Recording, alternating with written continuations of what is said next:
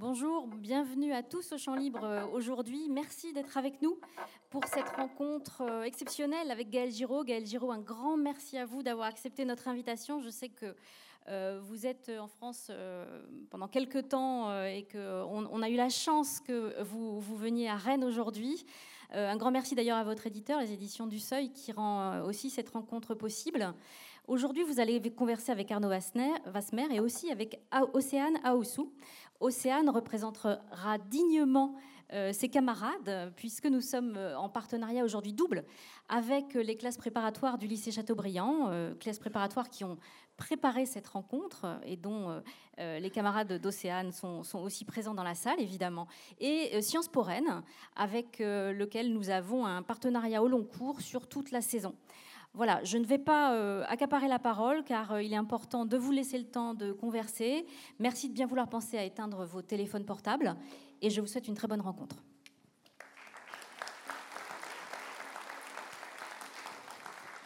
Merci euh, Astrid et bonjour et donc bienvenue à cette rencontre. Et ça fait du bien dans cette salle de vous voir aussi nombreux. On en avait perdu l'habitude avec la, pandémie. Donc nous sommes ravis que vous soyez aussi nombreux pour venir euh, écouter euh, Gaël euh, Giraud, donc rencontre que je vais animer avec Océane Aoussou. Gaël Giraud, vous êtes économiste et prêtre jésuite, directeur de recherche au CNRS et vous dirigez le programme de justice environnementale à l'université de Georgetown, cela après notamment avoir été euh, économiste en chef de l'Agence française de développement, et vous êtes l'auteur euh, de plusieurs livres sur l'illusion financière, sur la réforme du capitalisme, sur l'économie à venir, et cette année de, deux ouvrages, puisque vous avez fait paraître il y a quelques mois euh, Réveiller la démocratie avec l'ancien député René Dosière et de nombreux contributeurs qui ont fait des propositions euh, dans ce sens. Et puis ce livre qui va euh, plus directement nous intéresser dans cette euh, rencontre composée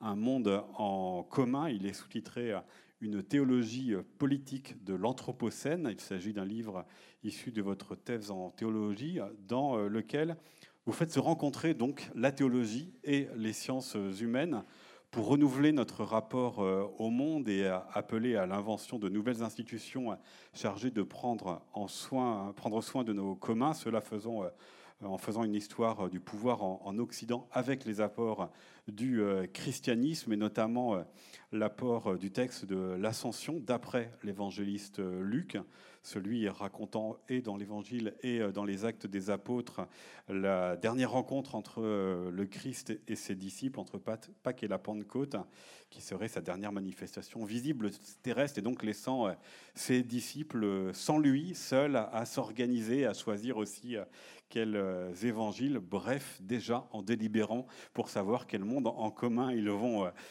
définir.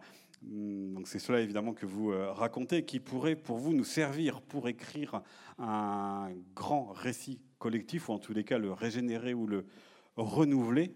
Alors il va falloir évidemment que vous nous définissiez, on va le faire dans un instant, ce que sont les communs pour vous, nous rappeler l'ascension et pourquoi ça vous a intéressé, mais première question un peu sur votre parcours pour savoir comment vous en êtes arrivé à euh, ce livre-ci, à ce sujet euh, de, théologie, comment est-ce que vous avez voulu euh, mêler euh, et la théologie et les sciences humaines pour raconter le monde d'aujourd'hui ou tel qu'il est arrivé aujourd'hui et dessiner ce qu'il pourrait être, en tout cas donner des, clés pour le monde de demain? D'abord, merci pour l'invitation. Bonjour à tous, à chacune, à chacun. Pour répondre à cette question, à mon avis, il y a deux dimensions. Il y a une dimension purement personnelle, anecdotique, hein, qui est que, enfin pas anecdotique, mais personnelle, qui est que comme jésuite, j'ai fait des études de théologie, comme tous les jésuites. Euh, et donc ça fait un moment, ça fait 15 ans au moins que je réfléchis plutôt d'un point de vue théologique à l'expérience professionnelle qui est la mienne, à la fois de directeur de recherche au CNRS, puis euh, un peu conseiller de l'ombre d'un certain nombre de politiques en France, puis euh, chef économiste de l'AFD, et maintenant prof à Georgetown University. Et donc je me suis posé la question suivante qui est, au fond, la, transition écologique qui est devant nous, qu'il faut absolument mettre en œuvre si on veut garantir des conditions décentes de vie pour euh, votre génération dans les années qui viennent, euh, même pas vos enfants, mais votre génération. Euh, c'est un tel changement de civilisation qu'on a besoin de ressources spirituelles, je pense, pour la faire. C'est-à-dire, c'est pas un enjeu purement technique, c'est pas un enjeu purement tactique, politique, que sais-je, mais il y a aussi une transformation radical de notre manière, de notre rapport au monde, qui engage la spiritualité, je crois. Et donc la question que je me suis posée depuis très longtemps, c'est est-ce que le christianisme a quelque chose à dire là-dessus? Et sinon, bah, en fait, est-ce que le christianisme est encore pertinent pour nous aujourd'hui? Et si oui, qu'est-ce que le christianisme a à dire? Voilà, c'était un peu ça le, point de départ de mon interrogation. Après, il y a un deuxième volet qui est moins, moins personnel, qui est que la théologie euh, a complètement disparu du débat public en Occident plus personne euh, n'écoute un théologien. Enfin, je veux dire, ça, c'est considéré comme non pertinent. Alors que, bon, la majorité de la salle ici est trop jeune pour en avoir fait l'expérience. Puis moi, j'étais pas encore né, mais dans les années 60, début des années 70, il y avait encore vraiment, je veux dire, l'opinion en France, en Italie, en Allemagne, en Angleterre, s'intéressait à des débats théologiques.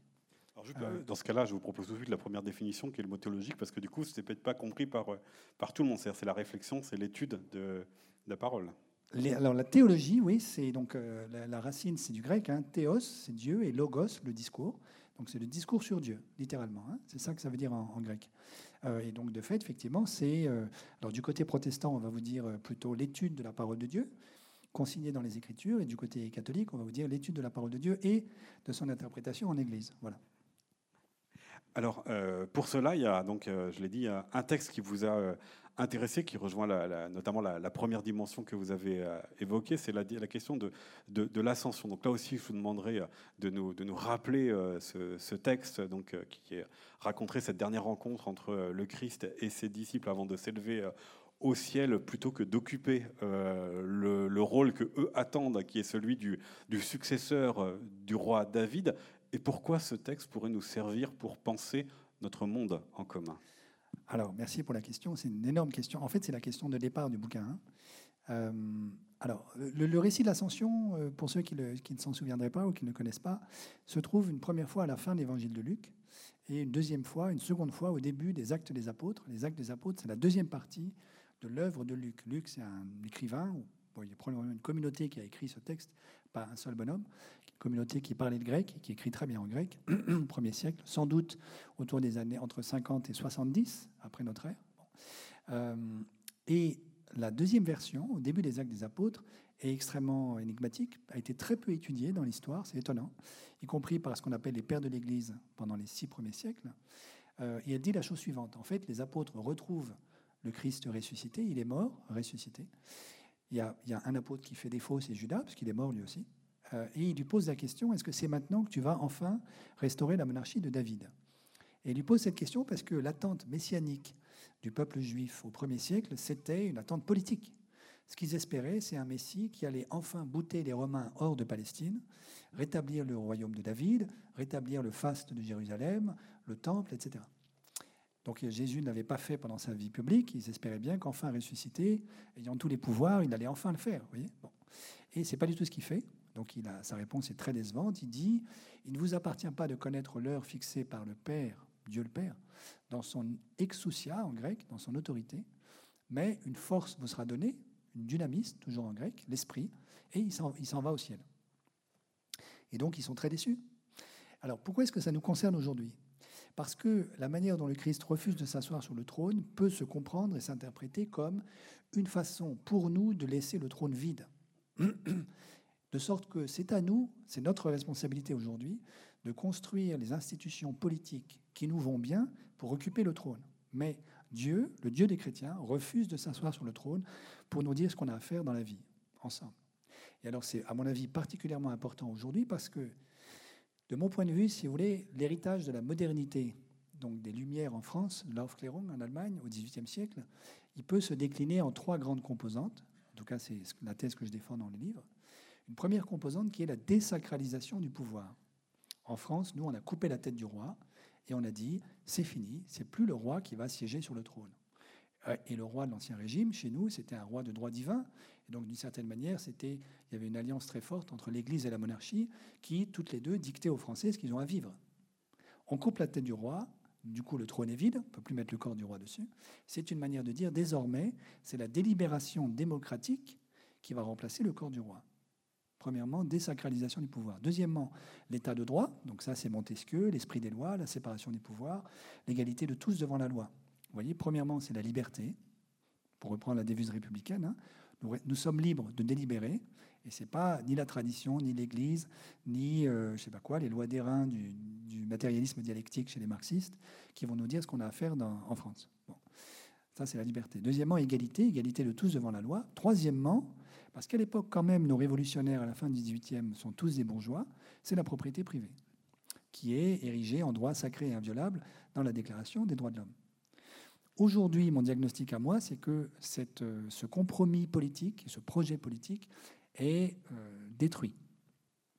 On a resacralisé le pouvoir, on a remis à la place du corps du roi les marchés financiers, dérégulés, qui sont au-dessus des États, puisque la nécessité qui est faite à nos États, au moins dans la zone euro, de se refinancer auprès des marchés financiers fait que c'est les marchés financiers qui nous dictent si on a droit de mettre en œuvre telle ou telle politique publique.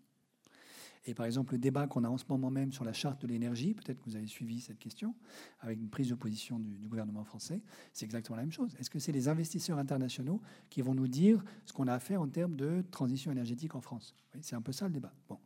Donc on a resacralisé les marchés financiers qui occupent la place de Dieu. Si vous écoutez euh, certains médias, on va vous dire les marchés sont omnipotents, omniscients, bienveillants, etc. Tout ça, c'est les attributs de Dieu dans la théologie classique. Deuxièmement, on bafoue quand même pas mal l'état de droit en France.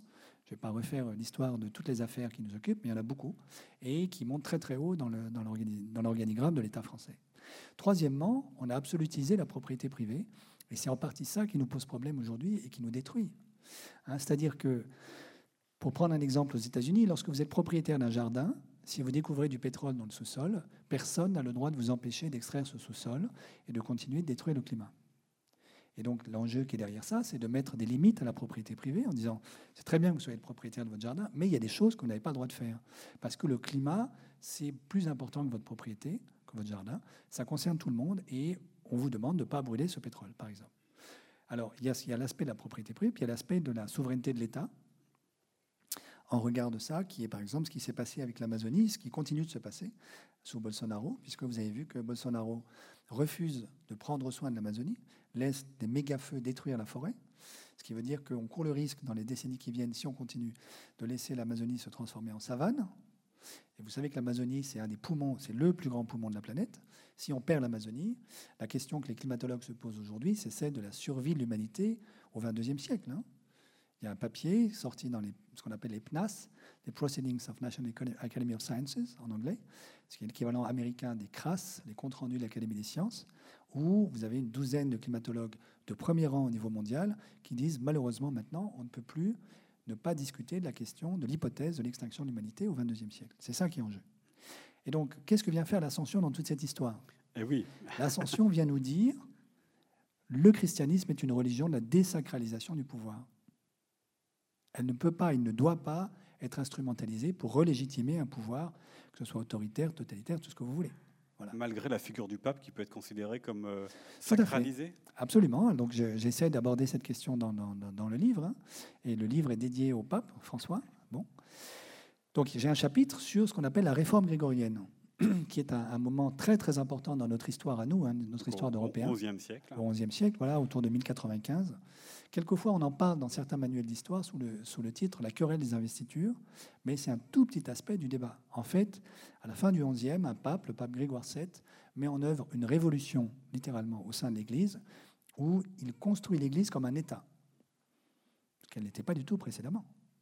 Pour la première fois, il s'introduit lui-même comme un souverain, le souverain pontife, omnipotent et de droit divin, ce qui n'était pas le cas précédemment. Deuxièmement, il organise une bureaucratie internationale, c'est le clergé. Avec une langue internationale, c'est le latin. Et avec un droit international, c'est le droit canonique. Et au fond, il est le premier à faire ça après l'effondrement de l'Empire romain d'Occident au VIe siècle. Donc nos États à nous, l'État français, le Royaume d'Angleterre, le, le, Royaume d'Espagne, etc., se sont tous construits après la réforme grégorienne en copiant sur l'Église-État de Grégoire. Donc ils ont tous demandé à des clercs en fait de les aider à écrire un droit civil, qui est la version sécularisée du droit canon. Ils ont tous constitué une bureaucratie à l'époque monarchique qui, au départ, était entièrement constituée de prêtres, de clercs, etc. etc. Vous voyez et donc, au fond, ce que fait Grégoire VII, c'est à la fois très utile pour nous parce que ça nous a permis de renouer avec la, figure de l'État et de ce que j'appelle moi le public. Donc c'était très utile. Mais en même temps, pour l'Église, ça met l'Église dans une position très compliquée puisque elle se prend pour un État. Voilà. Et le, et le pape, d'un certain point de vue, est le dernier grand souverain, euh, voilà, euh, comment il faudrait dire, euh, totalitaire, mais pas au sens, vous voyez, enfin, grand, grand souverain absolu, au sens de la monarchie absolue, dans cette grande monarchie, selon le droit canon, qu'est l'Église. Alors, la question religieuse du christianisme aujourd'hui interroge Océane Aoussou. Euh, oui, tout à fait.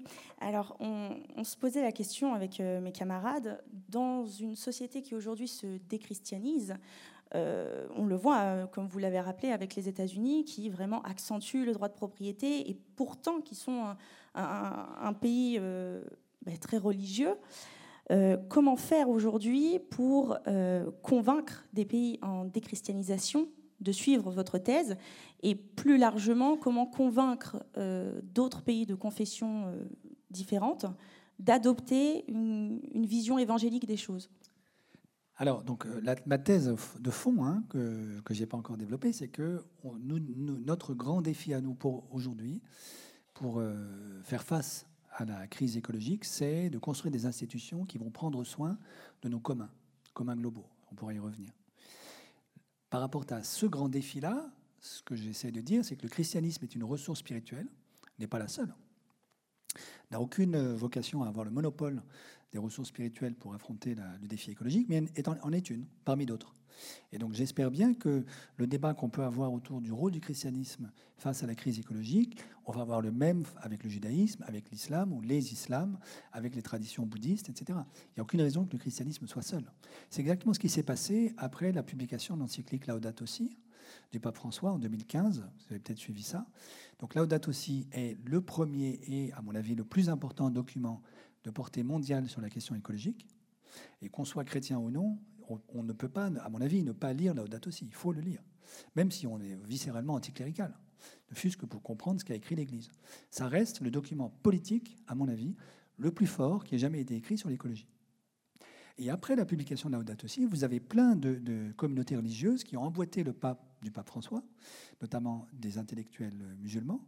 Euh, donc, euh, il y a eu un communiqué par une association internationale d'intellectuels musulmans qui, à l'époque, était située en Turquie. Euh, des intellectuels juifs, etc., qui ont, qui ont emboîté le pas du pape François et qui ont dit la même chose, qui ont dit mais oui, on est absolument d'accord. En fait, nos, nos traditions religieuses ou spirituelles ont quelque chose à apporter Vis-à-vis de quoi? Alors là, c'est ma thèse à moi. Vis-à-vis de la nécessité pour nous de faire preuve d'une inventivité inédite pour créer les institutions dont on a besoin pour sauver notre planète. La santé, le climat, la biodiversité, la culture, etc. Pour ça, donc après, je rentre un tout petit peu dans le livre, hein, on ne peut plus se contenter de l'opposition classique, binaire, de beaucoup de mes camarades économistes, qui est le privé versus le public. Hein, beaucoup d'économistes pensent en noir et blanc, il y a des biens privés, ça c'est la sphère marchande. Et puis il y a des biens publics, ça c'est la bureaucratie d'État. Donc moi, ce que j'essaie de faire valoir, alors je ne suis pas le seul à dire ça, hein, mais il y a au moins deux autres catégories de schèmes institutionnels qui sont le tribal, qui malheureusement revient en force aujourd'hui, je vais y revenir, et puis le commun. Voilà. Et donc, je vais, décrire ce que c'est que les communs, mais si on accepte qu'au fond, une partie de la solution face à la crise écologique, c'est de construire des institutions pour prendre soin de nos communs globaux, alors il faut inventer ces institutions, parce qu'on ne les a pas aujourd'hui. Pour les inventer, il faut des ressources, ça ne tombe pas comme ça. Hein. Justement, on pourrait dire ça vient de l'Esprit Saint, mais ça c'est du côté des chrétiens. Mais en tout cas, ça, ça demande beaucoup de courage, d'intelligence, d'intelligence collective, partagée, de négociation, de délibération. Et pour ça, et ça c'est un vrai défi spirituel, franchement. Et donc voilà, c'est là que le christianisme, je crois, a un rôle à jouer. Moi, mon expérience avec votre génération, en tout cas les étudiants avec lesquels je travaille, c'est que la plupart sont beaucoup plus ouverts que ma génération à la question spirituelle. Il a compris que le défi est tellement énorme qu'on ne peut plus revenir dans les vieux combats typiquement français euh, contre la vieille Église catholique dont, tout le monde a marre, etc. Ça n'est plus d'actualité aujourd'hui, je ne crois pas. Voilà. Et je crois que euh, la grande question, c'est où va-t-on trouver des ressources pour inventer très très vite ce dont on a besoin? Je reviens juste sur les quatre schèmes. Oui, j'allais justement vous interroger parce que vous, effectivement, vous appelez à la réinvention d'organisation pour euh, gérer les communs, mais se pose, mais vous l'avez esquissé, la question de ce que sont euh, les communs ou ce que sont devenus les communs, parce que votre livre est aussi une histoire de la manière dont les communs, depuis euh, l'Antiquité gréco-romaine, voilà, comment est-ce que ça a été pensé, comment est-ce que le droit aussi y a, y a répondu, mais on voit bien qu'aujourd'hui, il y a du commun qui peut se développer, par exemple, sur le numérique avec les logiciels libres qui sont une manière d'être euh, en commun. Mais vous l'écrivez aussi, la propriété privée, elle avance énormément. Et le monde du vivant, qui aurait pu être pensé comme du commun, c'est-à-dire qu'il n'a pas la propriété euh, marchande de, quelqu'un, eh bien, euh, tout ce qui est le génome, tout ce que l'ADN peut devenir marchand. Qu'est-ce qui reste aujourd'hui de commun? Comment vous l'entendez, le commun? Donc, donc, le commun, c'est la mise en partage d'une ressource, qu'elle soit matérielle, par exemple des poissons dans les océans, ou immatériel, par exemple l'intelligence partagée de Wikipédia. Selon des règles que se donne la communauté, qui sont elles-mêmes intrinsèquement soumises à délibération. Donc, donc, le fait que ces règles soient soumises à délibération, c'est ça qui distingue les communs du public. Le public, c'est par exemple la loi en France, personne n'est censé l'ignorer, et elle n'est pas supposée s'interpréter au sens où si vous avez un, agent de défense de l'ordre qui vous interpelle dans la rue demain matin parce que vous avez brûlé un feu rouge, vous n'allez pas lui dire, monsieur l'agent, ça s'interprète.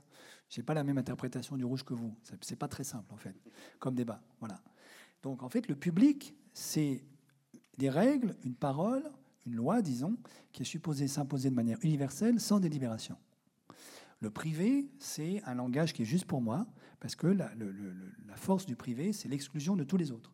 Je suis le propriétaire de, je sais pas, de cette montre, et ça n'est la montre de personne d'autre. Donc, je me parle à moi-même avec cette montre. Ça, c'est le langage privé. Oui, ça, vous mettez effectivement le, ce, double niveau. Je suis propriétaire, en plus, je suis le seul propriétaire. Exactement. Ah, c'est la, la, la, définition de la propriété privée. Hein. C'est la propriété privée, c'est personne sauf moi. Voilà. C'est le contraire de la Genèse. La Genèse, c'est tous les arbres du jardin, sauf un. Et la propriété privée, c'est personne, sauf moi. Euh, le tribal, c'est encore autre chose. Le tribal, c'est organiser les relations sociales et politiques sur l'opposition ami-ennemi, qui avait thématisé beaucoup un juriste que vous connaissez, Karl Schmitt, un juriste allemand, assez sulfureux, puisqu'il a pas mal collaboré avec le régime nazi. C'est l'idée que, en fait, il y a une tribu, celle à laquelle j'appartiens, tous ceux qui en sont membres sont mes amis, et avec eux on peut partager, mais on ne partage pas de manière euh, enfin, démocratique, on ne délibère pas sur le partage des ressources. En général, il y a une tradition, plus ou moins inventée, mythique, que sais-je, qui vient légitimer les inégalités dans la tribu. Voilà. Pensez par exemple au système des castes en Inde. Les brahmines ont tout, euh, toute petite minorité de la population. Les Dalits, tout en bas de la, hiérarchie, n'ont rien. C'est 40% de la population. Et même s'ils délibèrent entre eux, ça ne change strictement rien au système, puisque c'est imposé par une loi divine. Donc c'est non négociable. Et puis, euh, et puis les communs, c'est la quatrième ressource, c'est la quatrième manière d'organiser nos, nos, règles de vie ensemble, hein, de, de vie collective. Cette fois-ci, la question de la délibération est intrinsèque à la rédaction des règles. Donc vous vous dites, si vous organisez un commun, eh bien, on se met d'accord sur la manière dont on va répartir les ressources, et en plus, on admet qu'on pourra en délibérer, en discuter, et que si ça ne va pas, on pourra changer les règles. Alors, je donne un exemple très simple qui m'avait beaucoup frappé quand j'étais chef économiste de l'AFD. J'étais allé visiter un projet de pisciculture en Guinée, Guinée-Conakry, euh, dans la forêt de Nzélé-Kolé, qui, a été l'épicentre de, de l'épidémie Ebola. C'est la forêt, et donc les paysans guinéens là-bas euh, ne peuvent pas faire d'élevage de, bétail, parce que dans la forêt, vous ne pouvez pas. Et puis, c'est trop loin de la côte euh, du golfe de Guinée, et donc euh, ils ne peuvent pas aller pêcher.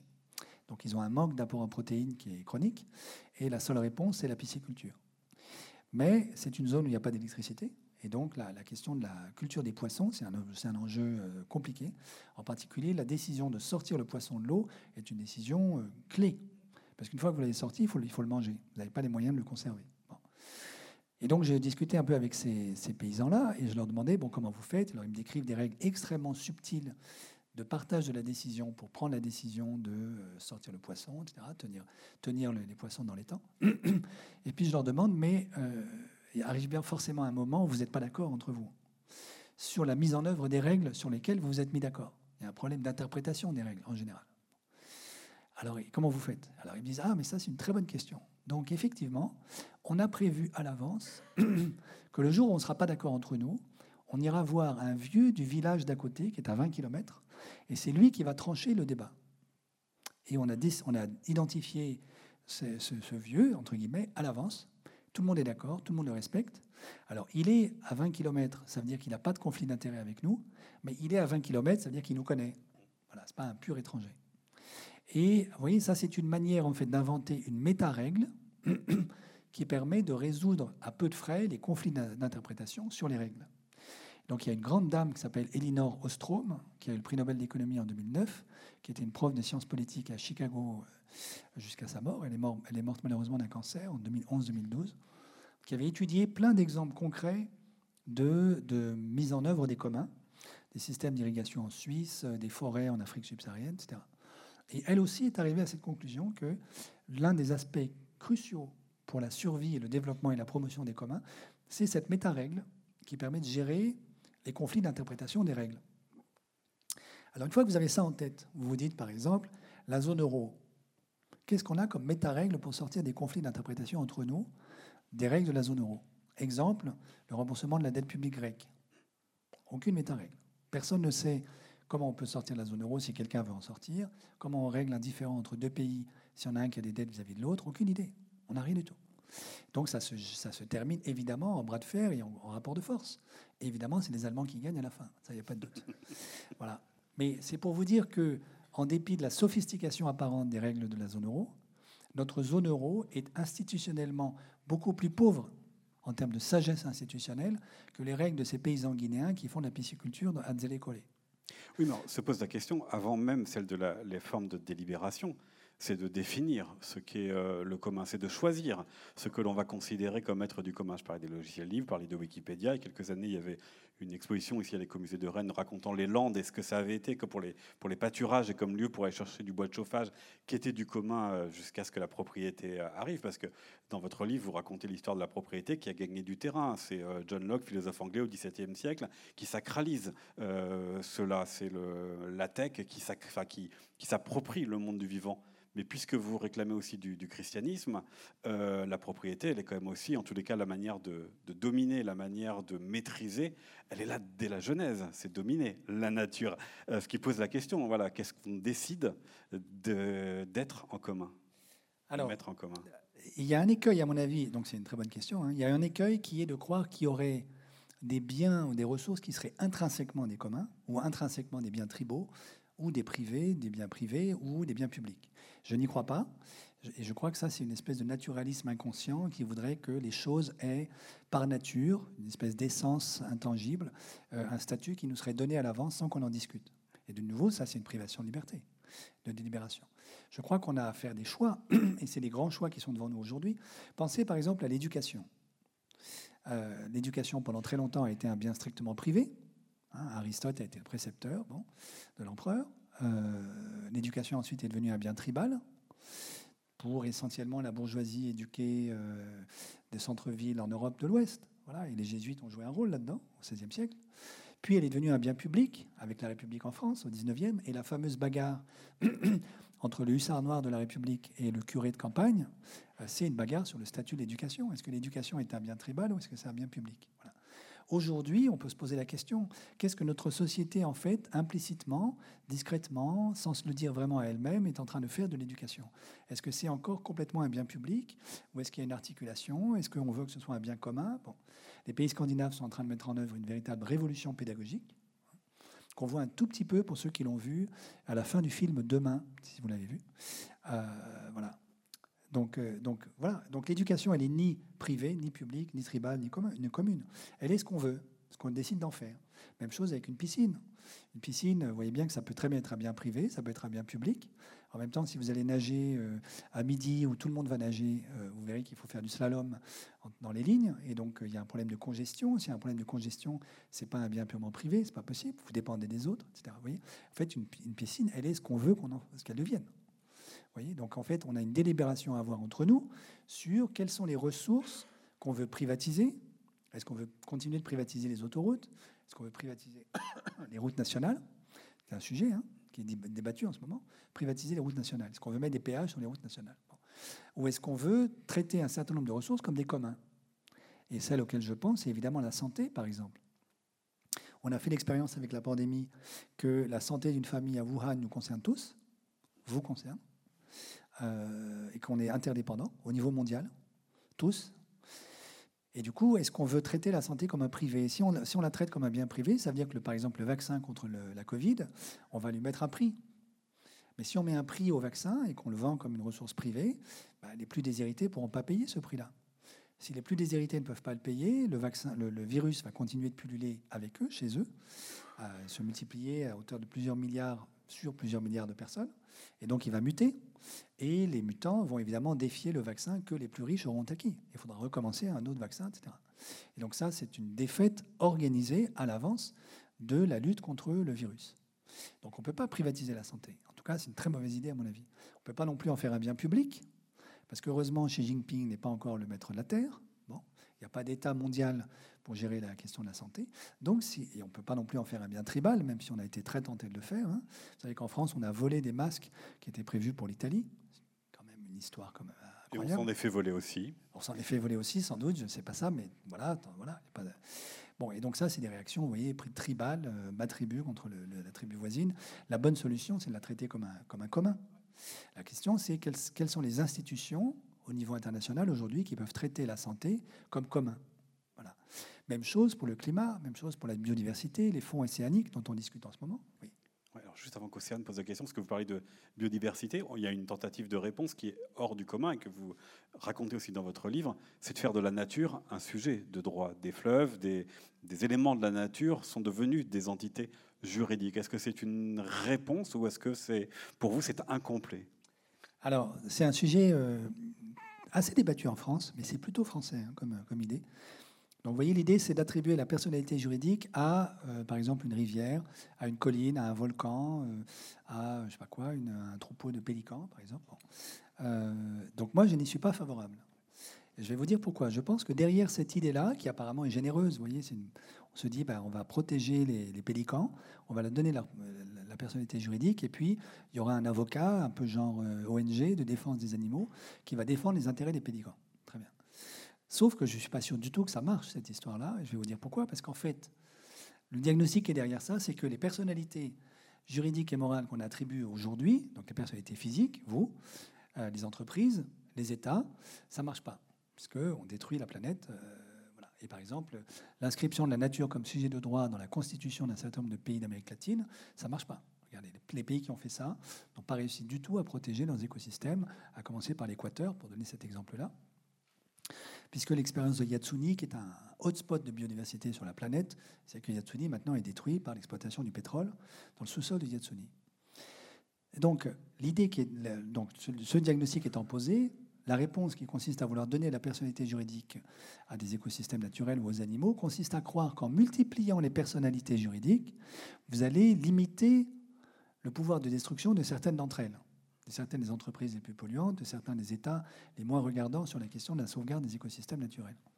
Mais ça, vous voyez, c'est de nouveau l'histoire de la main invisible. Qu'est-ce qui vous garantit qu'une inflation de personnalité juridique va permettre d'avoir un état du monde qui soit préférable?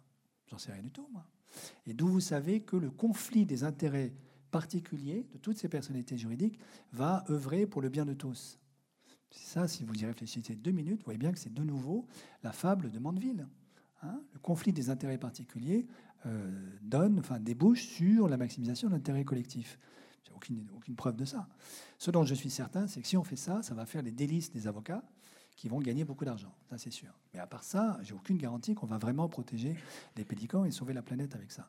Donc je ne suis pas favorable à cette idée-là qui me semble quand même encore hantée par l'imaginaire de la main invisible, auquel, et vous savez bien que la main invisible n'existe pas, euh, c'est démontré depuis longtemps, y compris du côté de l'économie la plus orthodoxe. Océane. Merci. Euh, oui, donc vous, on va devoir euh, dans le futur définir ce que l'on considère comme commun, euh, créer les institutions pour les défendre, pour avoir ces métarets, comme vous dites. Euh, tout ça, euh, enfin, tous ensemble, collectivement. Et donc, on voulait savoir si vous pensez que l'état actuel de la démocratie permet d'instituer et de créer ces institutions-là. C'est une très bonne question. Ma réponse, malheureusement, est, pas vraiment. C'est-à-dire, alors moi, je vis plus en France, donc je suis un peu, je deviens petit à petit un outsider par rapport à la France, mais mon impression, c'est que l'espace, on pourrait dire commun en fait de discussion en France, euh, dont vous savez qu'au moins depuis les Lumières, depuis Kant, Rousseau, c'est un endroit central pour la démocratie, parce que c'est là qu'on discute entre nous, euh, cet espace-là n'est plus du tout vivant. Je veux dire, c'est quoi la nature du débat qu'on a aujourd'hui en France sur le projet de société qu'on veut mettre en œuvre? Donc, euh, on a des médias qui, malheureusement, de mon point de vue, ne font pas tout à fait leur travail. Je vous donne un exemple très concret. L'an dernier, pendant la, campagne, pendant l'été 2021, j'ai fait, j'ai publié 12 propositions à mettre sur la table pour la campagne présidentielle. Bon, personne ne s'en est saisi. Les médias ont complètement ignoré le sujet. Alors, c'est pas comme si on avait eu un débat d'une qualité exceptionnelle l'an dernier, avec plein de projets de société en concurrence, des propositions dans tous les sens. Il y avait strictement rien. Donc, alors après, on peut dire que ces propositions n'étaient pas intéressantes, peut-être, mais dans ce cas-là, au moins discutons-en. Donc, ça, ça, c'est un symptôme pour moi de la pauvreté du débat. Alors, malheureusement, on n'est pas les seuls. en Italie, c'est encore pire. Euh, voilà, je crois que c'est d'ailleurs c'est en partie la même chose. Hein. C'est-à-dire que malheureusement, euh, vous savez, l'Italie est une espèce de laboratoire politique qui nous précède de 10 ans, dans, dans le pire en général.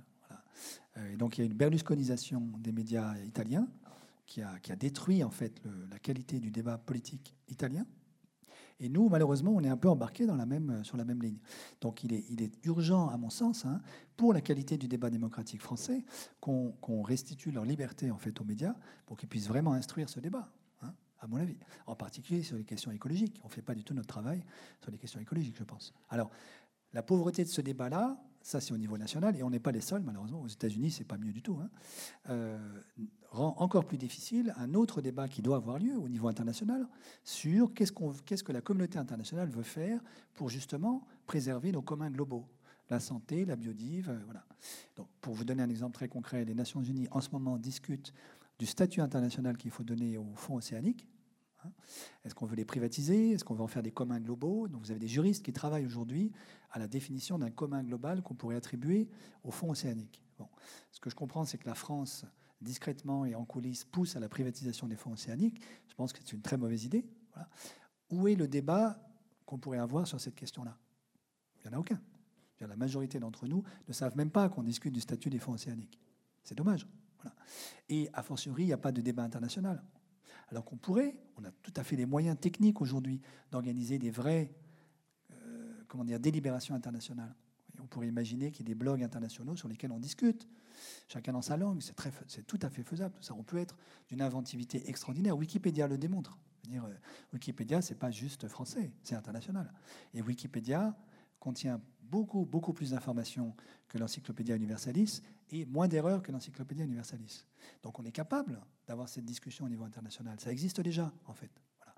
Donc euh, il serait temps qu'on le fasse parce que si vous regardez les institutions globales dont on dispose aujourd'hui, c'est quand même plus ou moins celles dont on hérite de 1945 et des Nations Unies, qui était une très belle, euh, un très beau projet à l'époque, une très belle utopie, essentiellement tirée par, disons, les traités de Westphalie au XVIIe siècle, hein, et l'idée que la communauté internationale, c'est le lieu de discussion d'États souverains entre eux. Et on fait moi, je, crois qu'on fait l'expérience aujourd'hui que ça suffit plus du tout. Le Conseil de sécurité de l'ONU a été muet sur la pandémie, comme si ça n'avait pas été un énorme problème pour la totalité de l'humanité. C'est quand même la première fois depuis 1945 qu'on a un drame mondial comme la pandémie. Et comment se fait-il que les Nations Unies ne soient pas fichues de nous dire quoi que ce soit là-dessus? Euh, sur l'Ukraine aussi. Alors évidemment, dans le cas de l'Ukraine, l'ONU est coincée parce que la Russie fait partie des membres du Conseil de sécurité. Mais et alors c'est quand même un sujet pour la totalité de la, planète, pour le droit international. Donc ça ne veut pas dire que les Nations Unies ne sont pas utiles, elles sont très utiles, mais elles ne suffisent plus.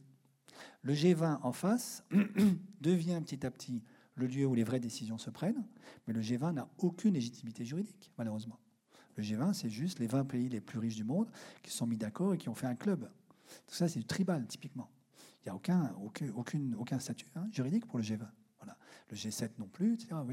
Donc on manque aujourd'hui de quelque chose qui, est force de loi, sur lequel on puisse se mettre d'accord et qui puisse organiser en fait la discussion au niveau international sur ce qui nous préoccupe le plus. Comment est-ce qu'on va réussir à obliger Bolsonaro à ne pas laisser brûler l'Amazonie? Il faudra, bien quand même un jour qu'on s'en occupe. Et aujourd'hui, on n'a aucun moyen dans le droit international de le faire, hein, puisque la souveraineté de l'État brésilien est euh, absolue. Donc on n'a rien. Mais justement, comment est-ce qu'on peut dialoguer tous ensemble, puisque on a des États qui sont démocratiques, donc qui auraient plutôt tendance à avoir cette habitude de la, conversation, et d'autres qui ne le sont pas. déjà, est-ce qu'il n'y a pas un, défaut ici de possibilité? Oui, c'est vrai, mais on ne peut pas attendre que la Hongrie et la Pologne se démocratisent. Quoi. Pensez pas forcément à ces pays-là. Pour prendre ces deux exemples-là, ou, le Brésil, si vous voulez, ou bien l'Inde de Narendra Modi. Hein. L'Inde, c'est pas beaucoup mieux. Je crois quand même que sur les questions écologiques, j'espère en tout cas, il va y avoir une prise de conscience. Je prends l'exemple de l'Inde. Hein. L'Inde va être extrêmement touchée par le dérèglement climatique. Euh, donc une partie de l'Inde, si on ne fait rien, une, grande partie de l'Inde devient inhabitable avant la fin de ce siècle à cause des pics d'humidité et de chaleur qui sont mortels pour le corps humain. Donc vous en avez je suppose beaucoup d'entre vous en ont fait l'expérience, si vous essayez de faire votre jogging, euh, que ce soit dans le sud de l'Inde ou au Vietnam, en Asie du Sud-Est, ou dans une forêt tropicale, c'est extrêmement dur, même s'il ne fait pas très chaud, il fait 35 degrés Celsius, ce qui est une belle température. Et en fait, l'humidité empêche votre corps de transpirer. Si le corps ne peut plus transpirer, le métabolisme humain n'arrive plus à se refroidir et vous mourrez tout simplement. Euh, et faites l'expérience, vous verrez que vous aurez le cœur qui bat très très vite au bout de 5 minutes et vous êtes complètement épuisé. Donc l'Inde a déjà des vagues de chaleur aujourd'hui. Si vous êtes un tout petit peu attentif à ce qui se passe en Inde, vous voyez qu'à chaque fois qu'il y a un pic de chaleur, vous avez 300, 400 personnes qui meurent à Delhi en une semaine. Donc ça, c'est la combinaison humidité-chaleur. Et les Indiens vont avoir ça quasiment tous les jours à la fin du siècle. Une bonne partie de l'Inde. Donc ça veut dire des migrations colossales. L'Inde, c'est 1,3 milliard d'habitants aujourd'hui quand même. Hein. Voilà. Euh, Narendra Modi ne fait rien, absolument rien, à ma connaissance, pour relever ce défi-là. Autre problème gigantesque de l'Inde, la raréfaction de l'eau. Les glaciers de l'Himalaya sont en train de fondre à toute vitesse. Donc le débit d'eau d'immenses fleuves comme l'Indus et le Gange sont déjà en train de se réduire. Donc mes amis jésuites indiens, par exemple, qui vivent au bord du fleuve, me disent tous, le fleuve est plus petit, aujourd'hui qu'il n'était quand j'étais gamin. Voilà. Donc ils le voient à vue d'œil, hein. exactement comme nos alpinistes euh, dans les Alpes voient les glaciers euh, disparaître. Bon. Euh, là aussi, il n'y a aucune politique publique de la part du gouvernement fédéral indien pour adresser cette immense question. Parce que s'il n'y a plus d'eau sur ces fleuves-là, il n'y a plus d'agriculture. S'il n'y a plus d'agriculture, les gens vont partir, parce qu'ils n'auront plus rien à manger. Alors, c'est tellement sérieux que les Nations Unies s'apprêtent à lancer une initiative en janvier prochain, janvier-février en principe, pour euh, qui va s'appeler quelque chose autour de la food insecurity, qui est un euphémisme pour parler de la famine, hein. euh, parce qu'ils ont compris que c'est un énorme sujet, que ça va être gravissime dans les années et les décennies qui viennent. Alors, moi, mon espoir quand même, c'est que même si euh, l'Inde ne se démocratise pas, enfin en tout cas Modi continue de jouer euh, le jeu extrêmement pervers qu'il joue dans l'espace commun indien, la, gravité de la situation écologique va obliger tout le monde à prendre ça au sérieux.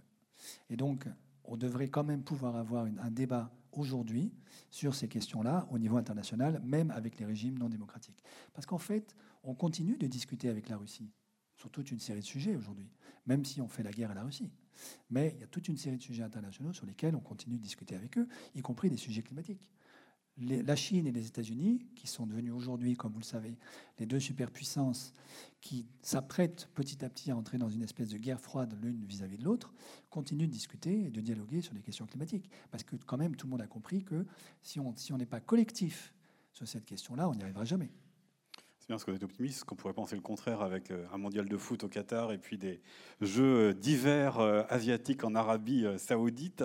Mais pour cela, vous appelez un, à la, la réinvention d'un grand récit euh, collectif et qui est peut-être finalement ce qui doit précéder les institutions auxquelles vous vous appelez. J'aimerais aussi vous entendre là-dessus, que vous nous, racontiez ce que vous vous attendez, parce que dans votre livre, vous en faites aussi euh, l'histoire récente avec euh, ce grand récit qui a d'abord été peut-être un, récit, à chaque fois que vous liez aux énergies, hein, mais qui a été le récit de la croyance dans le progrès, et puis le, le cruel XXe siècle a fait s'effondrer cela, puis la croyance peut-être dans la croissance. Aujourd'hui, qu'est-ce qui devrait porter ce grand récit? Comment est-ce qu'on le constitue, ce grand récit, en commun? Alors, du commun donc, donc premier point, mon diagnostic, c'est qu'on est dans une espèce de panne de récit depuis au moins les années 70 en Europe. Et qu'on n'a plus de grands récits collectifs pour nous dire pourquoi je me lève le matin et quel type de société je veux transmettre à nos enfants. Moi, j'en ai pas, mais vous en avez tous ici. Voilà. Euh, je crois qu'on est en panne. D'une certaine manière, le ciel s'est fermé, les grandes questions existentielles ont été oubliées, comme si la prospérité, si vous voulez, nous dispensait de nous poser des questions de fond sur le sens de l'existence. Un témoin de ça, c'est Francis Fukuyama quand il écrit euh, son livre sur la fin de l'histoire, après la chute du mur de Berlin. C'est quand même délirant aujourd'hui de penser qu'on aurait atteint la fin de l'histoire dans les années 90 au motif que la totalité de la planète se serait convertie au marché. Vous voyez bien que ce n'est pas le cas. Ce dont on refait l'expérience brutale en ce moment, c'est que l'histoire continue, avec ses violences, ses beautés, euh, ses tristesses et ses joies. Donc on est en plein dedans. en fait, on n'a jamais quitté l'histoire. Simplement, la difficulté, c'est qu'on n'a plus de récit. On ne sait plus comment articuler notre passé à l'avenir qu'on veut décider ensemble. Alors, il faut en reconstituer. Parce que mon expérience aussi, c'est qu'il y en a d'autres qui ont des récits, plus ou moins fictifs, mais qui existent, qui sont là, sur la table. Hein. Vous avez euh, la civilisation écologique de Xi Jinping, à laquelle je ne crois pas une demi-minute, mais voilà, la Chine a une puissance de fascination, de sidération, y compris sur nos élites à nous, qui est réelle, à travers son grand discours sur la civilisation écologique et les routes de la soie. Les routes de la soie, c'est un vrai projet géopolitique d'extorsion de toutes nos richesses en faveur de la Chine. Il faut quand même être conscient de ça. La difficulté, c'est que nous, on n'a aucun contre-récit par rapport à ça. donc, donc, il faut en construire. Et donc, ce livre, d'une certaine manière, essaie d'en construire. Oui, parce qu'il y a celui, je vais dire, de, des milliardaires de la tech qui proposent aussi un autre récit, qu'il soit sur Terre ou en dehors de la Terre, mais en tout cas qui promettent un monde meilleur. Oui, alors pour une toute petite élite qui ira sur la planète Mars. Bon, voilà. Euh, alors, le, le contre-récit que je propose, moi, c'est de dire, au fond, nos institutions ont ces quatre grands schèmes, public, privé, tribal, commun. Lorsque vous essayez de tout privatiser, ce qui est un peu la folie dans laquelle nous sommes engagés depuis une quarantaine d'années, ça détruit le lien social. Et la destruction et la souffrance euh, stimulent la retribalisation de notre société. Quand vous avez mal, eh bien, vous recréez des liens de solidarité élémentaires avec une tribu, quelle que soit la tribu. C'est ce qui s'est passé en fait dans les années 30 en Allemagne, puisque le, Troisième Reich, en fait, c'est la construction d'un monstre qui s'appelle un public tribal, c'est un État tribal, un État arien, si vous voulez. Et ça, c'est typiquement la réaction de la souffrance des classes moyennes allemandes par rapport au chômage, à la crise de 29 et à l'explosion du lien social en Allemagne. Bon. Aujourd'hui, on est dans une situation analogue, malheureusement, Hein, qui ressemble beaucoup aux années 30, à mon avis. C'est-à-dire qu'on est en train de détruire le lien social en privatisant tout, et vous avez une, réaction extrêmement violente de la part des, déshérités et des victimes de la globalisation marchande, qui est le tribal. C'est aussi bien Boko Haram, en, Afrique subsaharienne. C'est typiquement la tribu qui se révolte contre la globalisation marchande, mais c'est aussi les ultra-riches qui se cantonnent dans des gated communities avec une milice privée qui les protège de tous ceux qui voudraient s'en approcher. ça existe déjà. J'y suis allé, par exemple, au Nigeria, pour ceux qui connaîtraient. Vous avez des villages d'expatriés au Nigeria où, à l'intérieur du village, vous avez des piscines, euh, vous avez des, théâtres, des cinémas, des restaurants de luxe, etc. On lave, on, lave les voitures avec de l'eau potable. De l'autre côté du village, avec des murs d'enceinte de 5 mètres de haut, miradors, euh, barbelés, chiens, euh, milices privées. De l'autre côté, les gens n'ont pas d'eau à boire, n'ont pas d'eau potable à boire. Voilà. Donc ça existe déjà, malheureusement. Et donc ça, c'est aussi un réflexe tribal. Je, me réfugie dans ma tribu. Euh, donc le, contre-récit que je propose, c'est de dire au fond, si on accepte de voir notre histoire comme au fond la lutte perpétuelle entre ces quatre grands régimes, ces quatre grands schèmes, privé, public, tribal, commun, quelle place voulons-nous donner au commun dans l'avenir? Alors dans notre histoire, en fait, le commun, c'est ce qu'il y a de plus ancien. L'humanité a toujours vécu avec le monde dans un rapport au monde comme commun.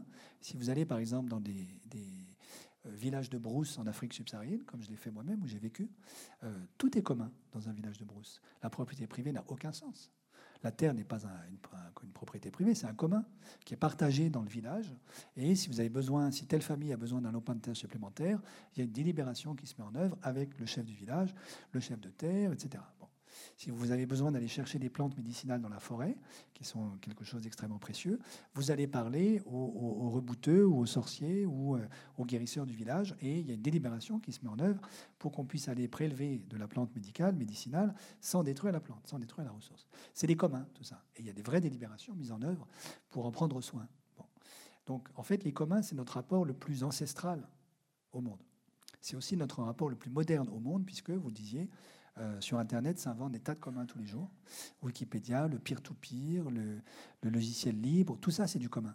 Le copyleft, pour ceux qui connaissent, c'est un démantèlement de la propriété privée pour faire du commun, avec des œuvres d'art sur Internet. Bon. Il n'empêche qu'on a inventé la propriété privée dans le droit romain il y a 2000 ans. que les, les théologiens grégoriens au XIe siècle, toujours ce fameux moment de la réforme grégorienne, ont réécrit la propriété privée et qu'elle a été ensuite sacralisée par John Locke, notamment, pas, le seul, hein, mais notamment John Locke, qui vient légitimer une grande bagarre qui a commencé au XIVe siècle en Angleterre, puis qui s'est déplacée sur le continent, menée par la noblesse terrienne contre les communaux de nos campagnes. Les communaux, c'était des moyens pour les paysans de survivre. Donc on partage un bout de forêt, un sentier, un champ, etc. Parce qu'on n'a pas assez pour tout le monde la, noblesse euh, terrienne se dit non mais ça c'est quand même très intéressant, on va mettre la main dessus, et c'est le grand mouvement des enclosures. Donc on met des barrières autour des communaux, et le, le haut local décide ça c'est maintenant c'est ma propriété privée, et si vous voulez aller cultiver ce champ-là, il faudra me payer moi. Voilà. Donc euh, John Locke en fait légitime les enclosures au XVIIe siècle dans un livre qui s'appelle le Second traité du gouvernement, où il a un argument très intéressant à mon avis complètement faux, mais très intéressant, parce que c'est un argument qui continue d'habiter notre imaginaire qui est le paysan britannique qui travaille dur, parce qu'en Grande-Bretagne, comme vous savez, il pleut tout le temps, pas du tout comme en Bretagne. Euh, le paysan britannique euh, qui travaille dur, il a bien le droit d'être le propriétaire de son travail. Et il a bien le droit d'être le propriétaire de son champ, parce que c'est sa sueur, etc. Et donc, en fait, il, implicitement, il décrit le travail comme un bien privé, et donc le fruit du travail comme un bien privé. Et il dit, voilà, c'est ça qui légitime la propriété privée. Et pour la première fois, dans notre histoire, à ma connaissance. Il y en a peut-être d'autres qui l'ont dit avant lui, mais bon. Euh, il dit la propriété privée de droit naturel, ce qui est complètement contraire à la tradition chrétienne, qui a toujours fait des biens communs, qui étaient aussi formalisés par droit romain, la res communis en latin, des biens communs, les biens de droit naturel et la propriété privée, une espèce de tolérance dans droit positif, parce que gérer les biens communs, c'est compliqué. Il faut se parler, il faut, faut faire des compromis. Euh, bon. Et donc, parce que l'humanité est l'humanité et que nous sommes grincheux, euh, la propriété privée, c'est pas mal parce que ça, quand même, ça soulage un peu de la délibération perpétuelle des biens communs. C'est ça la position de saint Thomas, par exemple. C'est ça la, grande, la position des chrétiens, position chrétienne. John Locke dit non, non, non, non. Regardez le paysan britannique, il a bien le droit d'être propriétaire privé. La question qu'il faut poser à John Locke, à mon avis, c'est est-ce que vous croyez vraiment que le travail est un privé? Comment est-ce que je peux travailler, moi, sans utiliser une langue que je n'ai pas inventée? Des outils que je n'ai pas inventés, qui m'ont été donnés par d'autres, et sans être en relation avec d'autres. Donc en vérité, le travail, c'est un commun. Et si vous réfléchissez à la manière dont fonctionne une entreprise aujourd'hui, n'importe quelle entreprise, vous voyez bien qu'une entreprise ne fonctionne vraiment que s'il y a du commun dans l'entreprise. Donc j'ai une amie, Cécile Renoir, qui a écrit un beau livre avec l'un de ses, de ses doctorants qui s'appelle L'entreprise comme commun. Et je pense qu'elle a tout à fait raison. L'entreprise, c'est pas une boîte noire qui produit des dividendes pour les actionnaires qui seraient les propriétaires de ses capitaux. C'est beaucoup plus que ça. Mais vous voyez, par exemple, si on prend l'exemple de l'entreprise, elle n'a aucun statut juridique dans le Code civil français. Ce qui existe dans le Code civil, c'est la société. L'entreprise n'existe pas. Et donc, il y a des propositions qui sont faites depuis des années pour introduire le concept d'entreprise dans le Code civil français, article 1832-1833, pour les juristes dans la salle. Quelqu'un qui a fait ça, c'est Daniel Hurstel, qui a, contribué à mon livre sur les 20 propositions pour réformer le capitalisme, qui est un, un avocat d'affaires parisien. Voilà. Euh, et certainement pas un marxiste chevelu barbu, oui, ça n'a rien à voir, pour dire qu'il faut réformer la gouvernance de l'entreprise de manière que l'entreprise puisse être un commun. Et donc John Locke, à mon avis, a vraiment tout faux. C'est pas vrai que le, travail est un privé et que je suis seul. La solitude du paysan britannique, c'est juste une fiction. Voilà. donc il faut nous-mêmes nous débarrasser de cette fiction, comprendre de nouveau qu'en réalité, ce qui nous fait vivre, c'est le commun, et instituer les institutions qui permettent d'en prendre soin. Donc c'est ça mon grand récit c'est que les communs courent en permanence dans notre histoire. Je parle un moment dans le livre de la ventriloquie des communs. Je dis voilà, en fait, on ne peut pas se débarrasser des communs. Dès qu'il y a de l'humanité, il y a du commun. En fait, je suis toujours déjà en relation avec Séverine qui est au premier rang, qui est là. on ne le sait pas l'un et l'autre, mais en réalité, on est toujours déjà reliés mystérieusement avant même qu'on explicite cette relation. Et donc ce lien-là que j'ai déjà avec vous, avec vous ici sur l'estrade, avec le vivant autour de nous, les animaux, l'oxygène que nous partageons, l'eau que nous buvons. Ce lien-là, il existe, il me, il me précède toujours. Et le mieux qu'on ait à faire, c'est de l'instituer avec des institutions pour en prendre soin. C'est ça le grand récit alternatif. Et alors, dans ce récit, quelle place ou comment vous redéfinissez ce qui est un des enjeux d'aujourd'hui avec la crise écologique, qui est la question de la limite? Parce qu'évidemment, la propriété, quand vous parlez du champ que l'on clôture, forcément, la limite, elle est euh, marquée ici euh, physiquement. Mais puisqu'on sait qu'on est dans un monde limité et qu'on le sait depuis, euh, j'allais dire peu de temps, en tous les cas, voilà, de manière un peu rapide, comment est-ce que vous s'intégrer cela au grand récit? Alors, par rapport à ça, il y a deux points à mon avis. Le premier, c'est, et ça rejoint un tout petit peu la question qu'on s'était posée maintenant il y a une demi-heure, 40 minutes, sur la personnalité juridique. Ce que j'essaie de dire, c'est que, alors on ne le sait pas, enfin je veux dire, euh, voilà, c'est pas évident, mais en réalité c'est vraiment le cas. Les économistes font tous du droit, sans le savoir, parce que bien public, bien privé, c'est des catégories qui sont issues du droit. Et jusqu'en 1945, vous le savez peut-être, l'économie n'était pas séparée du droit. Hein. L'économie comme science d'ingénieur, c'est récent, ça date de 1945. Euh, donc l'économie, en fait, c'est du droit, fondamentalement. Et le droit lui-même, c'est de la théologie. Pourquoi? Parce que je vous l'ai expliqué, le droit civil aujourd'hui, même pour les anticléricaux parmi nous, c'est hérité essentiellement du droit canon du, XIe siècle. évidemment, il y a du droit romain, mais alors, si vous lisez euh, certains textes écrits par nos juristes euh, un peu, un peu laïcards, ils nous disent bah, nous sommes dans la tradition romano-civiliste. Alors ça veut dire qu'on fait l'impasse sur le, droit grégorien. Mais en réalité, s'il n'y avait pas de droit grégorien, personne ne serait allé lire le Codex justinien en France. Hein. Ce sont les théologiens qui ont réouvert le droit romain, le Codex justinien du VIe siècle, et qui l'ont réécrit. Voilà. Donc en fait, qu'on le veuille ou non, ah, il vaut mieux le savoir pour le discuter, surtout si on est anticlérical, c'est très bien. Discutons, c'est ça le point. Hein. Qu'on le veuille ou non, les juristes sont tous des théologiens. Alors, la limite dans le concept de la personne est centrale, c'est ça que j'essaie de dire. La personnalité juridique, ça vient de persona. Persona, ça veut dire le masque. Et en grec, c'est prosopone, pour ceux qui font du grec. Et c'est l'idée, vous savez, c'est le comédien à Athènes qui, qui, qui, parle, mais qui porte un masque. Vous savez que le théâtre euh, athénien, c'était un théâtre où tout le monde portait des masques. Notamment parce qu'il fallait incarner des rôles féminins et qu'il n'y avait que les hommes qui avaient le droit de jouer au théâtre. les femmes sont trop fortes pour jouer au théâtre. Donc les Grecs avaient interdit ça. C'était banni pour les femmes. Euh, et donc, donc les théologiens grégoriens, et qui s'inspirent eux-mêmes de la grande tradition patristique des 4 ou 5 premiers siècles de notre ère, comprennent la personne comme celui ou celle qui est capable de s'auto-limiter.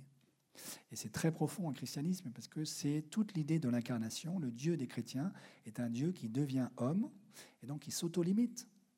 Quand vous êtes dans l'éternité bienheureuse, entré dans le temps pour aller marcher dans le désert de Samarie, avoir faim et soif et, ensuite vous faire crucifier, qui n'est pas très drôle, c'est une manière de vous auto-limiter assez sérieuse.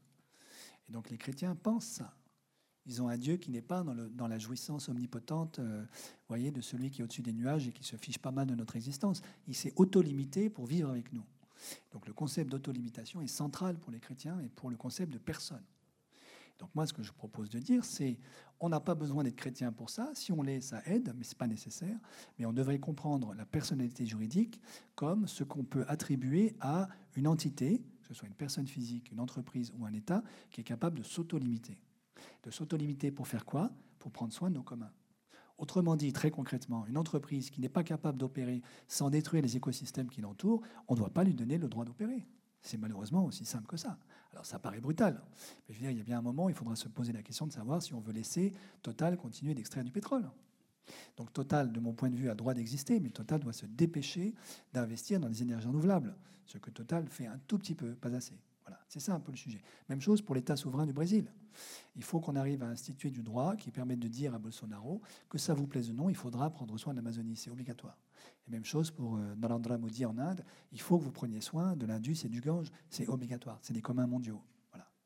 donc ça, ça suppose l'autolimitation. Et donc plutôt que l'inflation des personnalités juridiques dans tous les sens, ce qui est un imaginaire en fait très très post-libéral à mon avis, le point c'est d'apprendre l'autolimitation. Voilà, dans un monde où il y a une certaine culture depuis 40 ans qui nous dit il n'y a pas de limite, nos limites. C'est pas vrai. L'apprentissage de la, sagesse, à mon avis, c'est d'apprendre qu'il y a des limites et que ça nous rend heureux. Alors, exemple très simple, dans l'éducation de nos enfants, vous voyez bien que si vous ne mettez pas des limites à vos enfants, ils deviennent fous, en vérité. C'est l'apprentissage de la limite et du fait que la limite n'est pas une privation, mais c'est ce qui permet de vivre, qui nous rend heureux et qui nous permet de devenir adultes. Plus, plus profondément encore, euh, ce que j'essaie de dire dans le livre, ça fait partie du contre-récit. Je continue de répondre à la question d'avant. C'est, je crois qu'on a, on a une transformation à faire de notre propre anthropologie implicite. Notre propre anthropologie implicite, c'est l'homme de Vitruve de, Léonard de Vinci, que vous connaissez. Vous savez, cet homme nu qui a les bras euh, écartés et qui est inscrit dans un triangle et dans le cercle dans lequel est inscrit ce triangle. Il est seul, solitude métaphysique absolue. Il n'y a pas de femme. Donc si c'est ça l'humanité, bah, il en manque la moitié au moins. Il n'y a pas d'enfant, c'est un adulte hein, en bonne santé. Il n'y a pas de malade. Et les malades ont le droit d'exister, ils font partie de l'humanité, que je sache. Hein. Personnes souffrant de handicap, par exemple. Il n'y a pas de personnes âgées. Donc c'est une représentation très très singulière de l'humanité. Et la nature n'est pas là. Donc il est dans une solitude métaphysique totale. Il fait face au monde. Il est armé de quoi? De la géométrie. Donc ça, ça nous détruit. Cet imaginaire-là nous détruit et détruit la planète. Donc je crois que c'est un autre imaginaire qu'il faut investir aujourd'hui, qui est celui que j'essaie de développer dans ce livre, mais il, en faudra 40 des livres comme ça pour qu'on y arrive ensemble. C'est un imaginaire où ce qui est premier, c'est la relation. Ce qui me constitue comme humain, c'est d'être en relation avec vous, avec vous, avec cette salle, avec euh, le monde entier. Quoi. Euh, et sans la relation, je n'existe pas. Donc, si vous voulez, c'est le contraire de ce que raconte Margaret Thatcher quand elle dit la société, ça n'existe pas, il n'y a que des individus. Moi, ce que je dis, c'est les individus, ça n'existe pas, il n'y a que des relations, sans lesquelles les individus n'existent pas. Alors, qu'est-ce que ça signifie? Les communs, c'est une manière d'institutionnaliser les relations.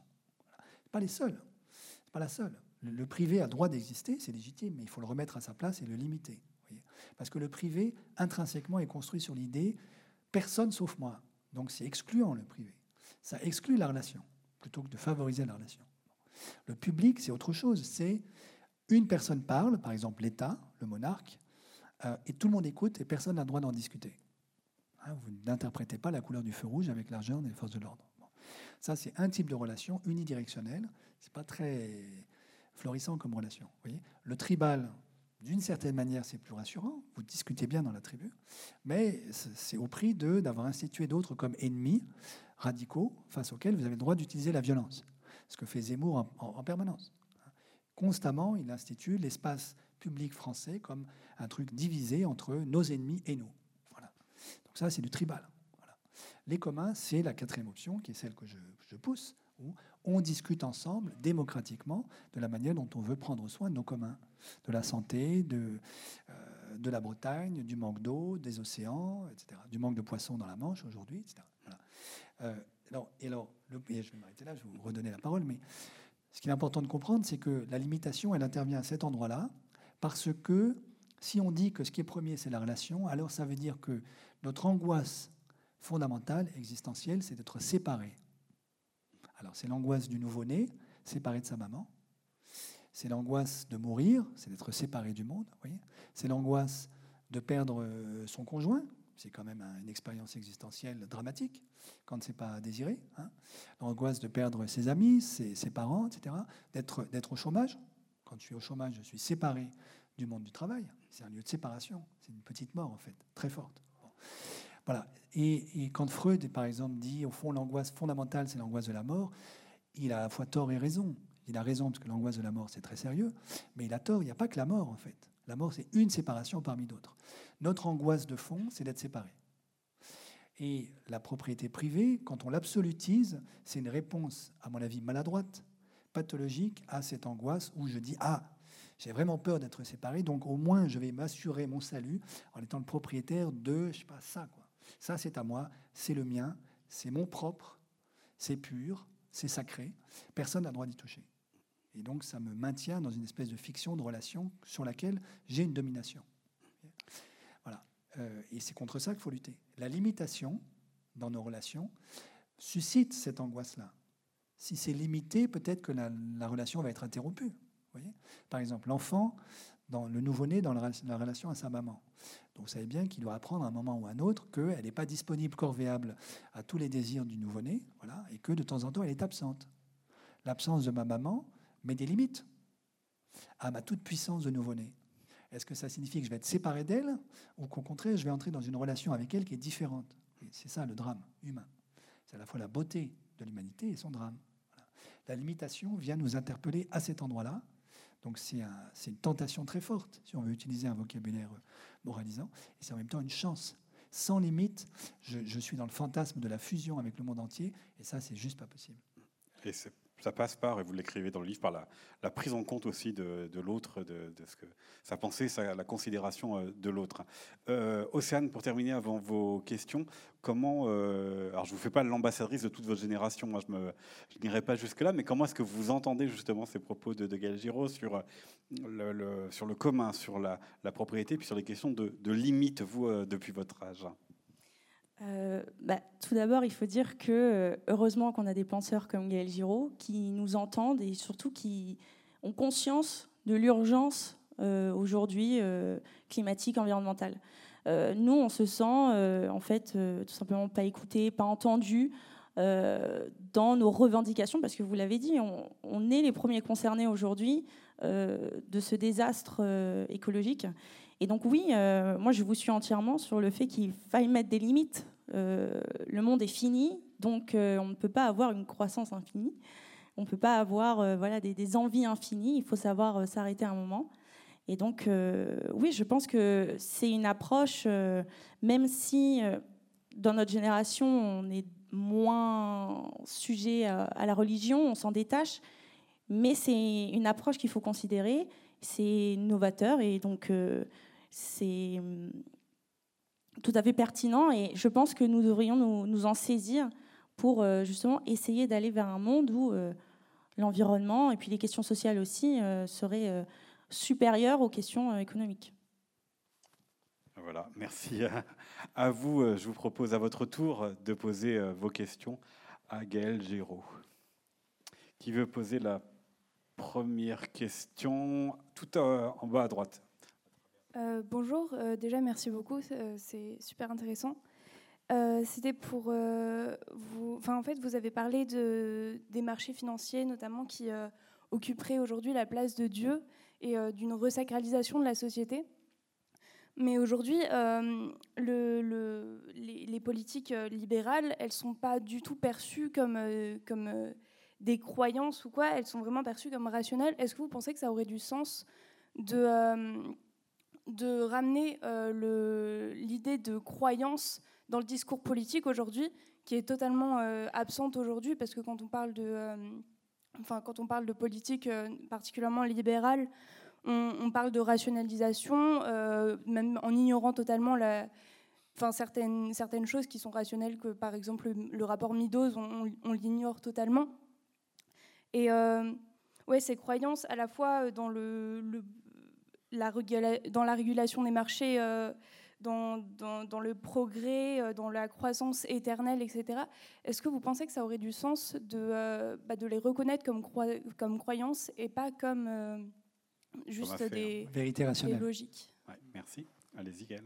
Oui, la réponse est oui. Je vais, vous, je vais vous illustrer ça un peu rapidement. Vous savez que dans une autre vie, j'ai travaillé comme ce qu'on appelle quant, c'est-à-dire ingénieur quantitatif, un gars qui fait des maths quoi, sur les marchés financiers entre Paris et New York. Et je vais vous raconter une anecdote. En 2002, euh, George Bush euh, vient visiter le Japon. Le Japon, à ce moment-là, depuis au moins sept ans, patauge dans ce qu'on appelle la déflation. C'est-à-dire il n'y a plus de croissance, plus d'inflation, du chômage et des dettes qui explosent.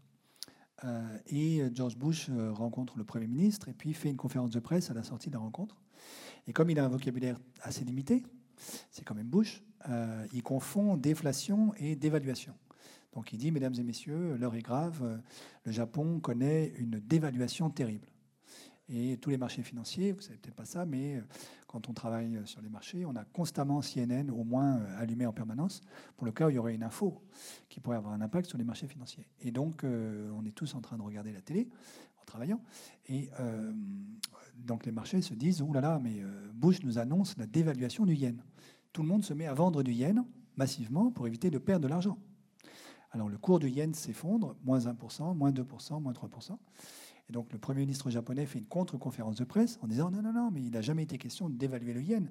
C'est juste que Bush ne sait pas lire les notes, les EDL, les éléments de langage qu'on lui a préparés. En fait, il voulait dire que le Japon est dans la déflation. Alors là, tout le monde dit ah bah oui, mais ça, on le sait bien, c'est pas une nouveauté, etc. Et tout le monde se met à racheter du yen et le yen reprend ses 3% en quelques heures. Et donc le, donc le yo-yo fait par le yen sur une journée est complètement irrationnel, n'a rien à voir avec les fondamentaux réels de l'économie japonaise et est un exemple typique de ce qu'on appelle des tâches solaires sur les marchés financiers. C'est-à-dire des mouvements erratiques complètement irrationnels qui n'ont aucune justification économique, qui sont juste liés au grégarisme des, traders qui se disent juste je ne peux pas perdre l'argent. Si tout le monde croit que le yen va s'effondrer, il faut que je vende le yen autre exemple, autre manifestation, enfin, petite parabole qu'on peut se raconter là-dessus. C'est pour ça que ça s'appelle les tâches solaires. Imaginez que euh, le présentateur ou la présentatrice star du journal de 20 heures, je ne sais pas qui c'est maintenant en France, euh, vous disent ce soir, mesdames et messieurs, euh, l'heure est grave parce que des astrophysiciens ont vu des taches à la surface du Soleil, les sunspots en anglais. Alors c'est vrai qu'il y a des taches à la surface du Soleil, on ne peut pas les voir à l'œil nu évidemment, mais c'est des espèces de mers noires qui bougent, c'est des phénomènes électromagnétiques à la surface du Soleil. Mais vous savez bien que euh, euh, comment dire, les tâches sur la surface du Soleil n'ont strictement aucun rapport avec la finance.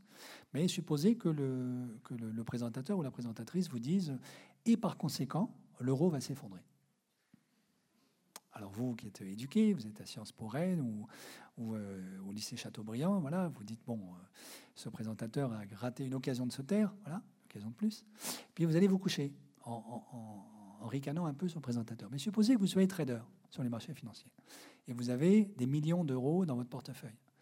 Vous vous dites bon, moi je suis éduqué parce que j'étais à Chateaubriand ou j'étais à Sciences Po Rennes. Mais il y a plein de gens qui n'ont pas eu cette chance et qui croient que tout ce qui se dit à la télé est vrai parce que ça se dit à la télé. Et donc demain matin, il y a plein de gens qui vont vendre leurs euros simplement parce qu'on a dit à la télé que l'euro allait s'effondrer. Donc qu'est-ce que j'ai de mieux à faire, moi, comme trader? Ben, Demain, à l'aube, à l'heure où blanchit la campagne, comme dit Victor Hugo, je vais vendre des euros, tout en me disant ils sont bien bêtes de croire ce que raconte la télé. Et ce faisant, je vais moi-même contribuer à la panique sur les marchés d'échange, sur l'euro. Non pas parce que j'y crois, mais parce que je me dis, si tout le monde y croit, le mieux que j'ai à faire, c'est de faire la même chose. Donc ça, c'est l'exemple paradigmatique de ce qu'on appelle une tâche solaire sur les marchés financiers. Et mon expérience, et interroger n'importe qui qui a travaillé sur les marchés financiers, c'est qu'il y en a tous les jours. C'est tous les jours. Les marchés financiers, c'est un concours de beauté paradoxal où vous ne devez pas élire la plus jolie femme du groupe, mais vous devez élire celle dont tout le monde pense qu'elle sera élue comme étant la plus jolie femme, même si c'est la moins jolie. Ça n'a aucune importance. Ce qui compte, c'est ce que les autres traders sur la planète financière vont penser. Et donc, vous ne vous posez plus du tout la question de la vérité, vous ne posez plus la question du tout de la réalité de ce qui se passe dans le monde, vous vous posez uniquement la question de que vont penser les autres traders qui sont à Shanghai, à Francfort, à Wall Street, à Londres, etc. Et qu'est-ce que je dois faire moi en fonction de ce que je pense sur ce qu'ils pensent? Vous voyez? C'est tout. C'est ça les marchés financiers. Donc c'est tout sauf un lieu de gentleman rationnel. Ça n'a rien à voir. C'est, je dis ça très gentiment, mon frère était trader, donc voilà. Euh, et on m'a proposé un poste de trader. C'est un lieu d'adolescents, plus ou moins prépubères, complètement pris dans le grégarisme des marchés financiers. C'est ça les marchés financiers. Donc faire dépendre l'avenir de nos pays de ce qui se passe sur les marchés financiers est une bêtise insondable de mon point de vue. hein. Donc il faut évidemment réguler les marchés financiers. On peut le faire. Donc j'ai fait des tas de propositions dans un livre dont je recommande la lecture pour ceux qui, qui connaîtraient ça, 20 propositions pour réformer le capitalisme, que j'ai coécrit avec un certain nombre de professionnels des marchés. Et vous verrez, il y a toute une série de réformes qu'on peut mettre en œuvre, qui sont malheureusement toujours d'actualité aujourd'hui, puisqu'on n'en a pas mis en œuvre une seule, pour remettre à leur place les marchés financiers. C'est très utile, les marchés financiers, mais il n'y a aucune raison qu'ils deviennent les monstres qu'ils sont aujourd'hui. Hein, Vous savez que, par exemple, le high frequency trading, donc le, trading à haute fréquence en français. Euh, ce sont donc des logiciels informatiques qui font du trading, il n'y a plus d'êtres humains, et qui font du trading à la milliseconde, voire pour certaines grosses banques à la microseconde. Donc on échange des actifs financiers un million de fois par seconde. Est-ce que vous croyez qu'en une seconde, la valeur économique de ces actifs change un million de fois? Évidemment que non. La- la réalité économique ne change pas un million de fois par seconde, toute la journée. En fait, c'est la spéculation. Ça ne peut être que de la spéculation. Et donc ça, c'est des, gadgets que s'inventent les banques pour se rouler mutuellement. Parce que si vous, vous, vous jouez à la microseconde, tandis que les autres jouent à la milliseconde, vous êtes, beaucoup, vous êtes mille fois plus forte que votre concurrente. C'est comme si vous étiez dans un film de kung-fu où vous, vous vous battez à la microseconde mille fois plus vite que les, vos adversaires. Évidemment, vous allez gagner, ça c'est sûr. Vous êtes Bruce Lee à la puissance 1000, vous voyez. Bon. Euh, et c'est à ça que jouent les banques. Et donc les banques aujo- aujourd'hui, mais depuis des années maintenant, achètent des caves, des sous-sols dans les immeubles à proximité de l'endroit où se trouve l'ordinateur central qui cumule les ordres de vente et d'achat d'une place financière pour réduire la taille des circuits électriques qui relient leur ordinateur central à elle, à l'ordinateur central qui accueille les, les ordres de vente et de... Parce que quand vous jouez à la microseconde, ça joue. Ça a un impact. Les centimètres que vous gagnez en louant un appartement ou une, cave à proximité du lieu de l'ordinateur central comptent dans l'envoi de l'ordre, si vous jouez à la microseconde. Donc tout ceci, que- quel est le rapport entre ça et la réalité économique que nous vivons nous tous les jours? Il n'y en a aucun. La sphère financière est aujourd'hui dans une espèce de bulle complètement déconnectée de la réalité. Et vous avez bien vu que pendant la pandémie, la moitié de l'industrie mondiale était à l'arrêt. Ah, les marchés financiers ont continué de prospérer. Les, cours, les cours des actifs financiers ont continué d'augmenter, comme s'il ne se passait rien. Même, ils ont accéléré, comme si la pandémie était une bonne nouvelle. Donc ceci n'a plus rien à voir avec le monde réel. Voilà. Donc je pense qu'il est temps qu'on comprenne que les marchés financiers sont dangereux. On en a fait l'expérience en 2008, on va en refaire l'expérience un de ces jours, le coup de jour on a un prochain crack financier. Nous n'avons rien fait pour nous en protéger. Je suis désolé de devoir dire ça, mais si le Crédit Suisse en Suisse, qui est en difficulté en ce moment, fait faillite, ça va être une, énorme gabegie au niveau mondial. Voilà. J'ai fait moi-même un rapport pour le Parlement européen en 2015 sur ce qu'on appelle l'Union bancaire européenne, qui est donc euh, ce que nous avons inventé après 2009 pour nous protéger contre une éventuelle réédition du crack de 2008. Et j'ai conclu que l'Union bancaire européenne ne nous protège pas, ne nous protège pas assez. Je peux rentrer dans le détail si vous voulez, mais c'est technique. Et le président du Parlement européen m'a dit c'est bien, mais c'est pessimiste, donc on ne va pas en parler. Une autre euh, question au premier rang, au premier rang, s'il vous plaît. Euh, donc vous, vous, proposez justement des réformes pour le capitalisme. Vous vous situeriez pas sur une sortie totale du capitalisme, mais plutôt sur des théories comme la théorie de la décroissance ou altermondialisme? Merci pour la question. Vous voyez que je n'ai pas parlé de décroissance du tout, donc je vais en dire un mot. sur la question de la sortie du capitalisme, c'est une bonne question et en même temps c'est la question qu'on adore nous les Français, parce que j'aimerais savoir ce que vous entendez vous par capitalisme. Je ne dis pas ça, ce n'est pas une manière jésuite, comme dirait l'autre, de botter en touche. Mais si vous voulez, on a tous en tête une définition du capitalisme. Personne n'est d'accord sur ce que c'est. Dans la littérature spécialisée, vous avez une dizaine de définitions du capitalisme. Et donc, chacun part avec sa, sa préconception de ce que c'est que le capitalisme. Les uns pour en sortir, les autres pour y rester. Et c'est excellent. Donc on peut se battre pendant deux heures là-dessus. Dans deux heures, on n'aura pas avancé d'un centimètre sur la question écologique, qui est quand même la question centrale pour nous. Et c'est comme l'affaire Dreyfus. On adore en parler, on se bagarre, et à la fin, on n'a pas avancé. Bon. Alors je dis ça très, très gentiment, hein, ce n'est pas une critique contre vous, mais voilà, c'est typiquement français, à mon avis. Bon. Euh, donc moi, je ne crois pas, je ne sais pas ce que c'est que le capitalisme. Ou alors, je, je propose une définition dans le livre qui est soumise à débat, donc d'abord, il faudrait débattre sur ce que c'est avant de savoir s'il faut en sortir. Cette définition, c'est la suivante. C'est de dire en fait, il y a une opération centrale par rapport à laquelle il faut absolument qu'on réfléchisse, qui est qu'on pourrait appeler une opération de capitalisation. Cette opération, elle s'inaugure dans les banques italiennes au nord de l'Italie au XIVe siècle, en gros. Elle consiste à dire, bon, il y a un objet, par exemple un bateau, parce qu'à l'époque c'était surtout ça, les, grandes expéditions maritimes, c'était ça, les grands projets industriels de l'époque. Hein pour aller découvrir l'or en Amérique, par exemple, ou euh, des épices en Asie, euh, on va décider qu'un bateau, c'est du capital. Donc c'est un stock, premièrement, c'est pas un flux, et c'est un stock dont la valeur aujourd'hui est égale, c'est ça l'opération de capitalisation, à la, à la, somme actualisée des flux des revenus futurs qu'il va rapporter. Vous voyez? Ce bateau, on va l'envoyer traverser l'Atlantique, à l'époque, on ne sait pas encore que ça s'appelle l'Atlantique. On va l'envoyer sur les mers, en tout cas, et ce qui va nous rapporter, ben, c'est le flux des profits qui rend possible, et c'est ça la valeur de ce bateau aujourd'hui. Alors, euh, ça reste relativement anecdotique dans les comptes des banques italiennes pendant plusieurs siècles, jusqu'à ce qu'au XVIIIe, vous ayez des comptables allemands qui disent ben, la valeur d'une forêt, c'est la somme actualisée des flux de bois qu'elle va produire dans les décennies qui viennent. c'est la même opération. Et donc, là, c'est des ingénieurs allemands, et c'est beaucoup plus prégnant que les, braves banquiers italiens du 14e. Bon. Et ça commence à se répandre dans la, dans la compta. Ça traverse tout le 19e siècle, et ça devient universel dans nos comptabilités après la Seconde Guerre mondiale. À telle enseigne qu'en 2005, après dix années de bagarre au niveau international, la communauté internationale occidentale a fait, à mon avis, l'énorme erreur de réformer ce qu'on appelle les normes comptables internationales, les normes IFRS en anglais. Euh, non, ça c'est en français, les normes IAS en anglais, International Accounting Standards, pour inscrire cette idée-là dans le calcul de la valeur des actifs de n'importe quelle entreprise cotée. Pour ceux qui sont comptables dans la salle ou qui font des études de compta parmi vous, la, la tradition comptable au 19e, la vénérable tradition comptable, c'est ce qu'on appelle la comptabilité au coût historique.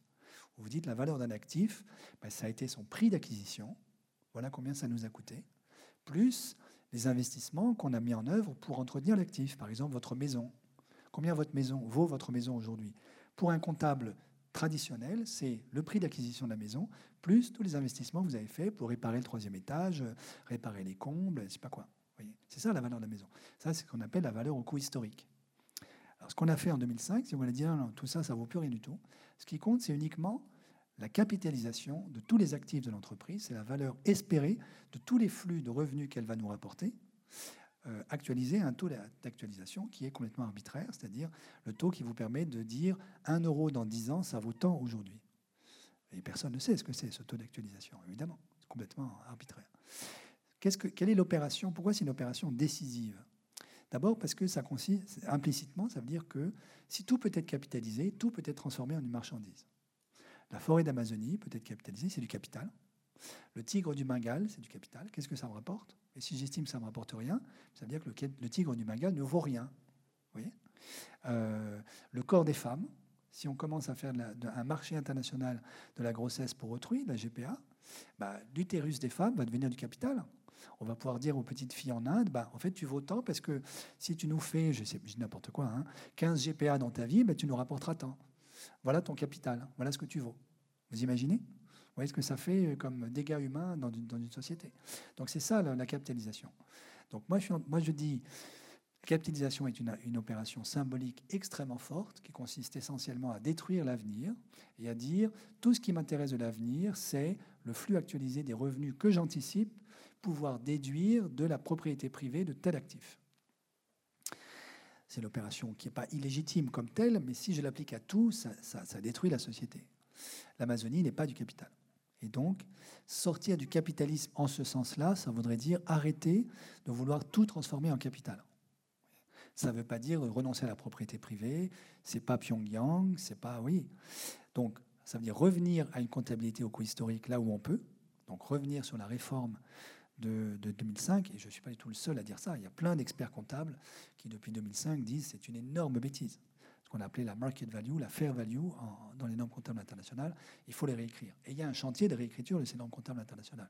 Profitons-en pour envoyer par-dessus bord la capitalisation du monde, qui est derrière, qui est cachée derrière ça. Oui Mais il y a plein d'autres aspects. Hein. Nos forêts ne sont pas du capital. C'est une décision politique, à mon avis, qu'on doit prendre. Mais si on veut par exemple, avoir des puits d'absorption de carbone, et je vais m'arrêter là, pour avoir une chance d'atteindre la, neutralité carbone nette en 2050, il faut renoncer à privatiser nos forêts. Sinon, elles vont juste être détruites. Voyez voilà, alors monsieur, euh, vous pouvez relever la main s'il vous plaît. Voilà. Moi je me lève même. Bonjour euh, Nicolas. Euh, je tiens d'abord à vous remercier Gaël Giraud parce qu'en général vous entretenez chez moi à la fois mes angoisses et mon espoir. Et je vais plus poser une question par rapport à l'espoir. Je suis en train de lire votre livre sur Réinventons la démocratie. Euh, donc merci aussi pour cette écriture. Euh, votre livre met euh, en valeur en fait les manquements à la démocratie d'une certaine manière. Enfin, je ne l'ai pas terminé, hein, donc je n'ai pas tous les témoignages.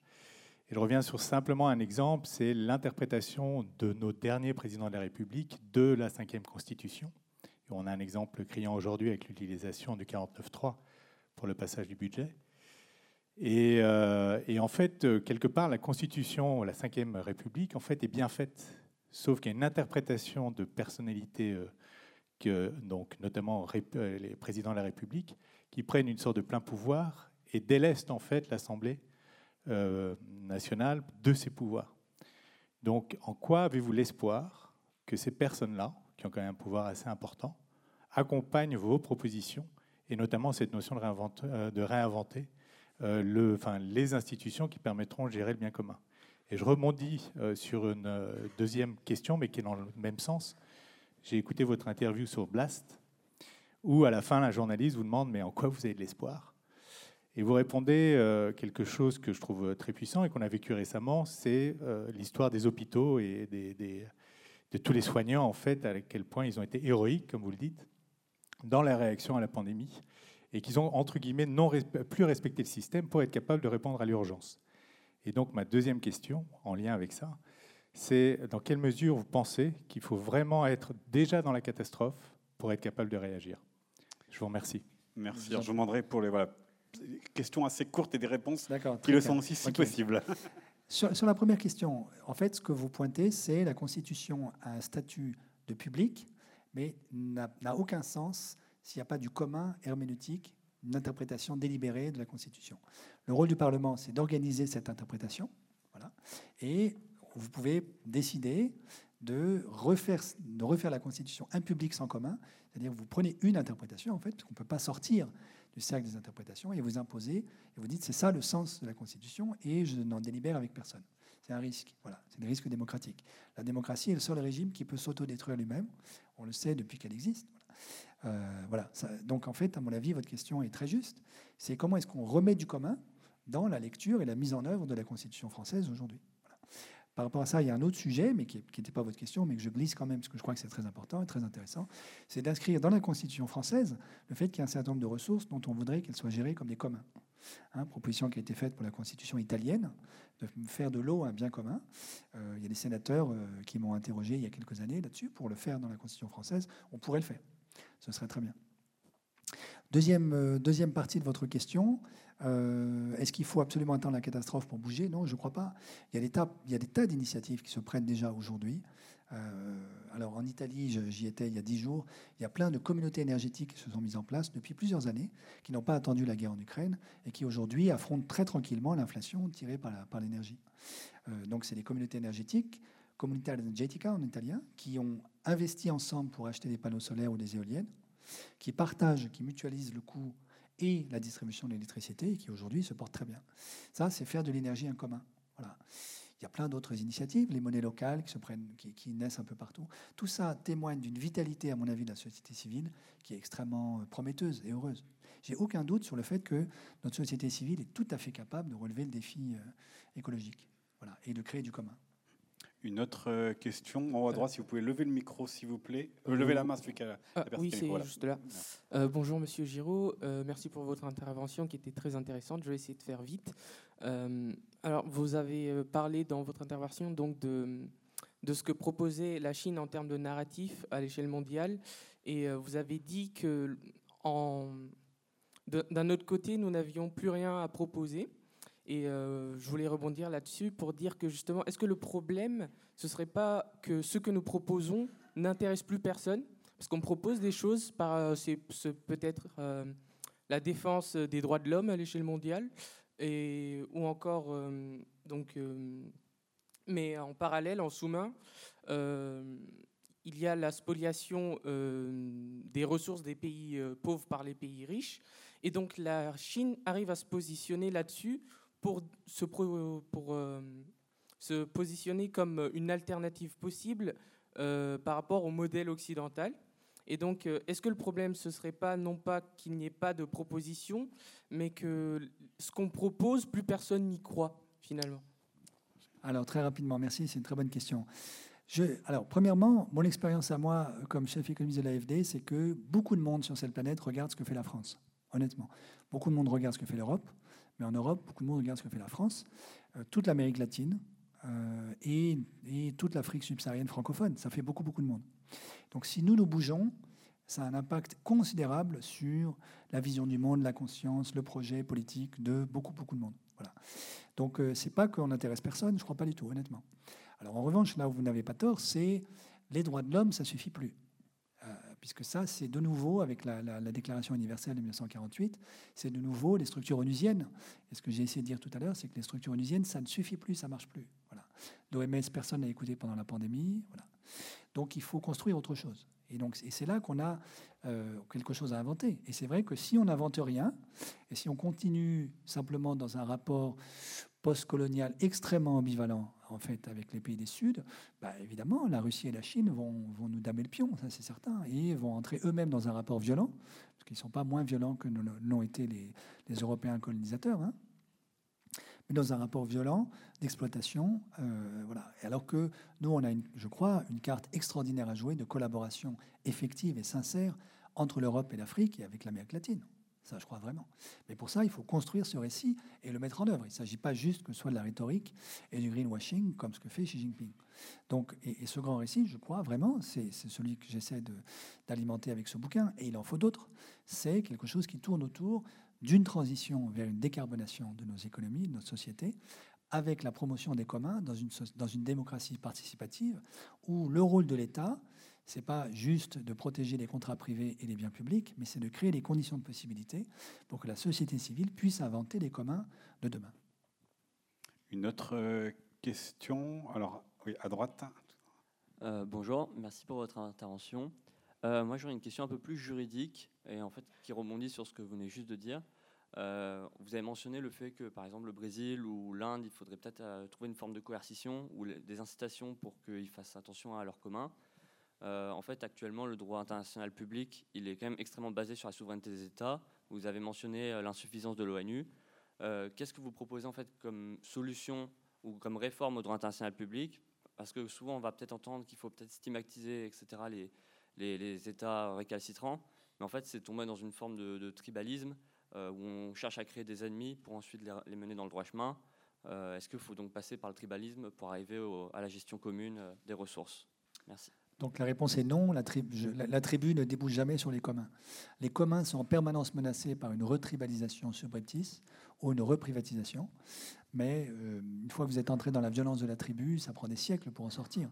En gros, ce que j'écris un peu dans le bouquin, hein, c'est ce, qui a, mis des siècles à arriver en Europe après l'effondrement de l'Empire romain et, euh, disons, la, prise du pouvoir, pour aller très très vite, hein, l'Europe, en Europe occidentale par les tribus franques et la mise en place de sociétés tribales. Quoi. On a mis je ne sais combien de siècles à en sortir. Donc euh, non, non, il ne faut pas passer par le tribal, il faut inventer autre chose. Alors par quoi ça peut passer? Ça peut passer par toute une série de choses. La réforme certainement de la gouvernance du Conseil de sécurité des Nations Unies. Il y a plein de propositions sur la table pour faire ça. Hein. Comment ça se fait que ce soit ces cinq pays-là, pour des raisons complètement historiques euh, qui ne sont plus vraiment pertinentes aujourd'hui voilà. Donc il faut qu'on ait un débat là-dessus. La réforme du FMI, ça fait des années que la Chine demande à pouvoir avoir droit vraiment comment dire, droit de citer au FMI et le droit d'influencer sur les, décisions du FMI, ce qui n'est pas le cas aujourd'hui. Le FMI reste malheureusement aujourd'hui le gardien du temple de la défense des intérêts américains. La réforme de la Banque mondiale, la réforme de l'OMS, la réforme par exemple de l'OMC, l'Organisation mondiale du commerce. L'OMC aujourd'hui est devenue complètement non pertinente. Pourquoi? Parce que la finance n'est pas dans le périmètre de l'OMC. Or, tous tous les biens qui, sont cruciaux pour nous, les matières premières agricoles, les matières premières minérales et l'énergie, sont entièrement financiarisés, au sens où le prix du pétrole aujourd'hui n'est pas dicté par l'offre et la demande de pétrole sur le marché spot de pétrole, mais par les mouvements de capitaux sur les marchés dérivés, d'actifs dérivés sur le pétrole. Les contrats futurs, les obligations, les, options, etc. Et donc les marchés dérivés sur le pétrole pèsent 30 fois plus lourd que le marché du pétrole lui-même. Donc ce qui compte, c'est ce que pensent les traders sur le pétrole. Ce n'est pas la réalité du pétrole, malheureusement. Et donc ça, ça échappe complètement à, l'OMC. Donc l'OMC, aujourd'hui, d'ailleurs, vous n'en entendez plus jamais parler, plus du tout. L'OMC ne compte pour plus rien aujourd'hui. On pourrait réformer l'OMC dans un dialogue sincère avec la Chine, la Russie, les États-Unis, tout le monde, pour que l'OMC, par exemple, s'occupe de verdir les conditions du commerce international de faire en sorte que ceux qui continuent de, vendre au niveau international des, produits extrêmement polluants soient pénalisés d'une manière ou d'une autre. Il faut trouver ça. Donc c'est faisable. Et c'est cette grande question-là qui est devant nous. C'est ça que j'appelle mettre en œuvre des institutions internationales pour prendre soin de nos communs. Voilà, pour euh, prolonger la, réflexion, je ne peux que vous encourager à lire Composer un monde en commun et vous verrez ce que la musique de Jean-Sébastien euh, Bach peut nous aider à, penser euh, cela. C'est votre livre, Gaël Giraud. On va vous retrouver à la sortie de la salle pour une séance de dédicace. Merci Océane Aoussou du lycée Chateaubriand et merci beaucoup Gaël Giraud d'être venu nous voir aujourd'hui. Merci à vous.